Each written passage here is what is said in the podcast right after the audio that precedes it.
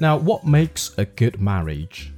If there is no love in marriage, should we get divorced? Or should we still stay married? Do you think it is actually sometimes better for the children if their parents divorce? Now, in this class, we are talking about marriage and divorce, along with some useful words and expressions about this topic, which you can use in your daily talking. Now, joined by me today is our another teacher, David. So, David, now what springs into your mind when we talk about the word divorce? divorced um wow it's not a it's never an enjoyable process and it is something that no one really wants to go through like when people get married the prospect of divorce doesn't usually come to their head Nobody thinks of getting divorced one day on their wedding party, but is divorce perceived as a social taboo? i think yeah in the past In the past, right okay, so what does to perceive mean, David? to perceive is more like to consider To consider right or to regard? to regard okay, to think of. to think of Right. So the social taboo meaning. Social taboo. Well, here we have word taboo. So Okay. basically means something you're not supposed to do. For example, you're not supposed to talk about sex in public or like talk about sex to your children. No. Okay, So that's a taboo. that's a taboo so something you can't do in public. in public. Or Right. don't do that. Blah blah blah. Right. If you make it easy, it's like something you don't do. Right? You can't do. Okay. So that's a taboo. yeah. So let's say getting divorced or divorce is perceived as a social taboo, or I would say was perceived because it's the thing of the past. That is history. Okay. Mm-hmm. So we have the phrase a thing of the past. A thing of the past. Yes, when we say a thing of the past means that's the history, that's, That's Mm-hmm. right. something not existing now, right? Okay, so people are not afraid of getting divorced. I think it's quite common now, right? It's quite common. Yeah. So it's no longer seen as a social taboo, so it's a thing of the past. So, Davy, why do you think people get divorced? Well, there are a lot of reasons for that. Okay, No love. no love. um, they got different value. They Okay. have different understandings on something. Like I mean, maybe on everything. Okay, All right. I mean, even you love someone, right? If you have been with that guy for a long time, you, you lose your passion. okay, Mm. You you, you, do- you lose your like chemistry between Okay. each other. okay. So that's, so, that could be another reason why people get divorced. so the passion fading away. Right.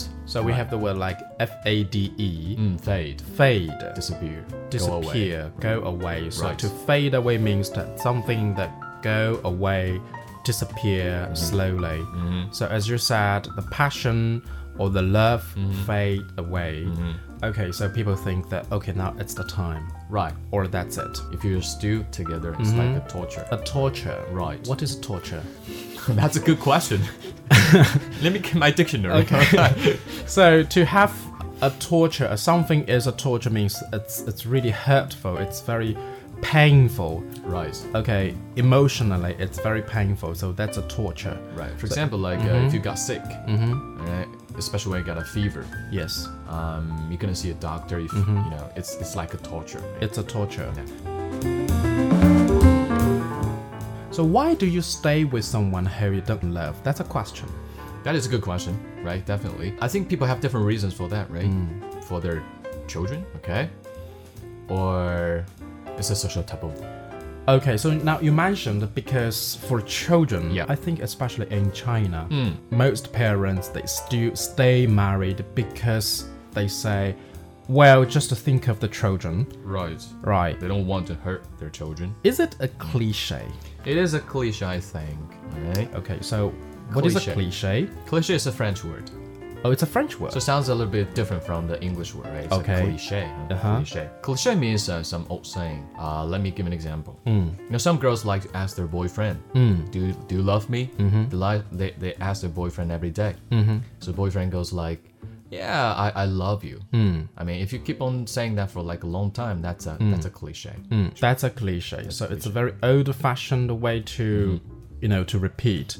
Talking about children, talking about Mm. uh, taking care of children's feelings. If the parents get divorced, do you think it's it's a bad thing? Is it hurtful? Is it painful for children? If we don't love each other, I mean, the parents they don't love each other. Mm-hmm. It's really hard to say. I do know some cases, you know, the parents got divorced. They, of course, they have their uh, children. Um, the children still grow up healthily. Uh, I mean, both mentally and physically. Mm. All right, but of course, yeah, we know a lot of cases. Mm-hmm. The children they got a lot of mental problems Okay. just because of the uh, parents' uh, divorce.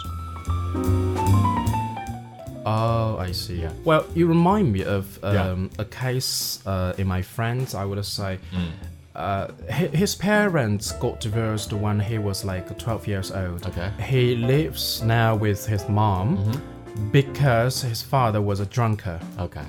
And probably now he's still a drunker.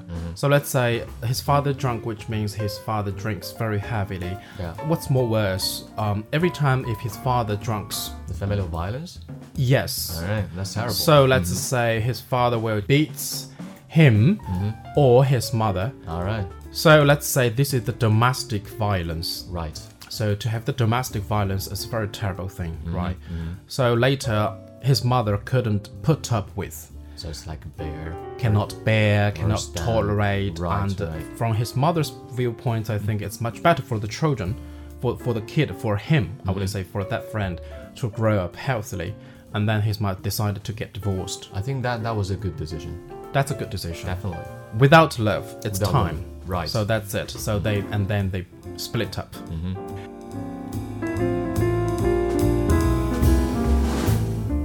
But there are some other cases, other reasons that people they don't get divorced because of their children. Right, I mean, especially like our parents, because Chinese people are usually very traditional. Mm-hmm. If you get divorced, you'll be considered as uh, someone who's bad. Now, probably in the past, for those people who got divorced will be stigmatized. So to be stigmatized means like bad name. It's a bad reputation. Okay. uh, those people who got divorced will not be considered as uh, you know decent people see. Mm-hmm. or good people.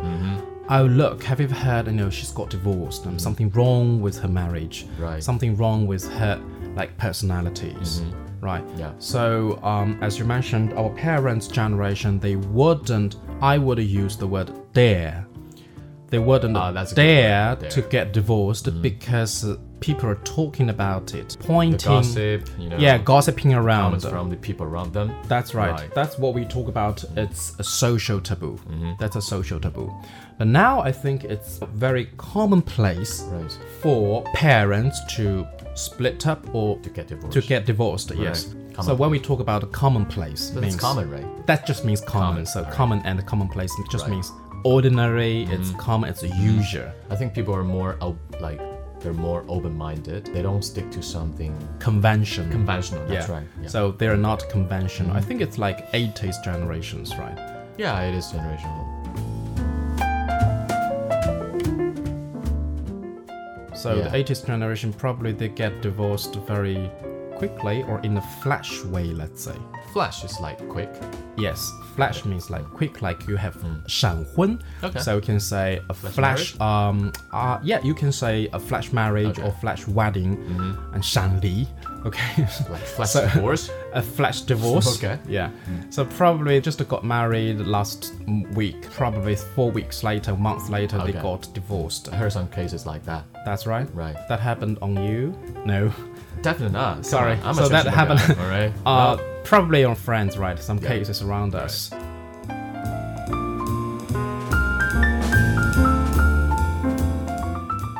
Okay, so we have been talking about the relationship between divorce and uh, marriages, the influence on children. Is it good or is it bad?